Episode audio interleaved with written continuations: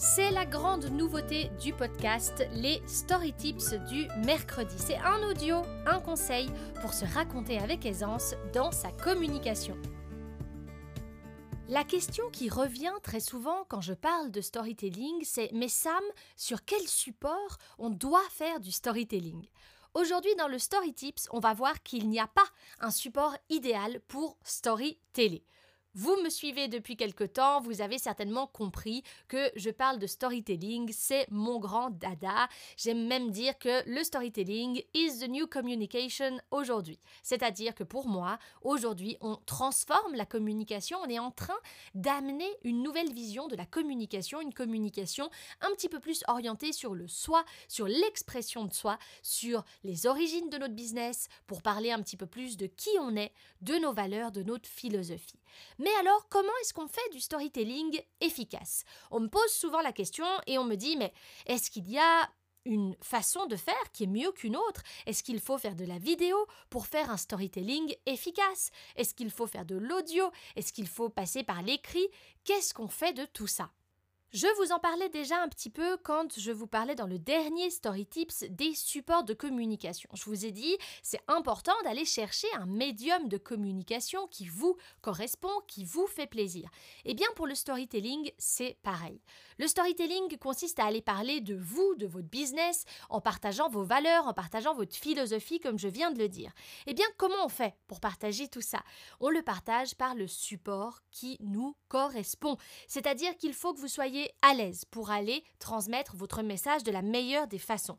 Aujourd'hui, le storytelling, c'est clair, vous allez l'approfondir, l'appuyer quand vous allez partager des choses visuelles. Par exemple, avec des vidéos, avec du backstage, en montrant votre univers, en invitant votre audience à vous découvrir par l'image. Mais pas seulement.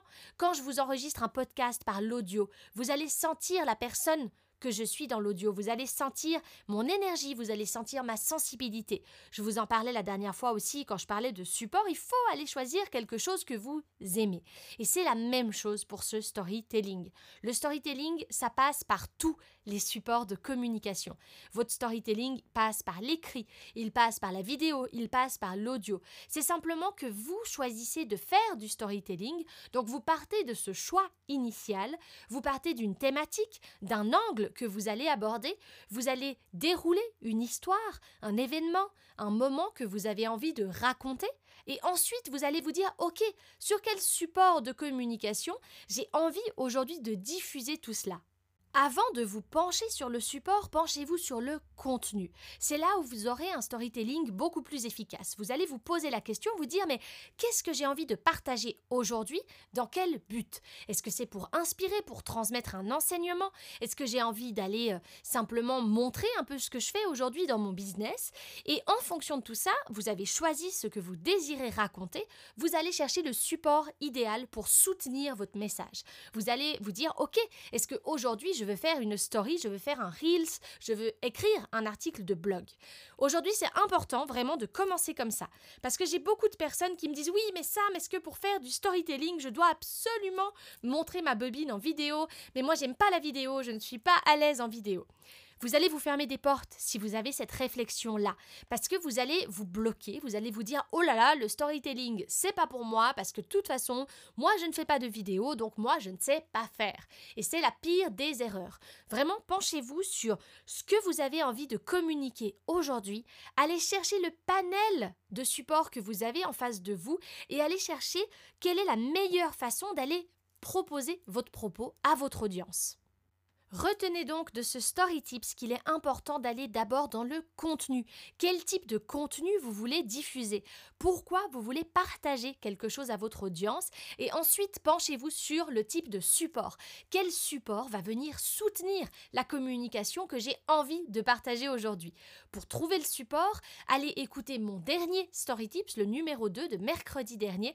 Vous aurez des conseils sur les supports de communication à choisir, mais mon meilleur conseil aujourd'hui, c'est vraiment vraiment d'aller allier plaisir à communication, allier contenu à support et vous ferez des choix alignés et vous verrez, c'est là que ça fonctionne.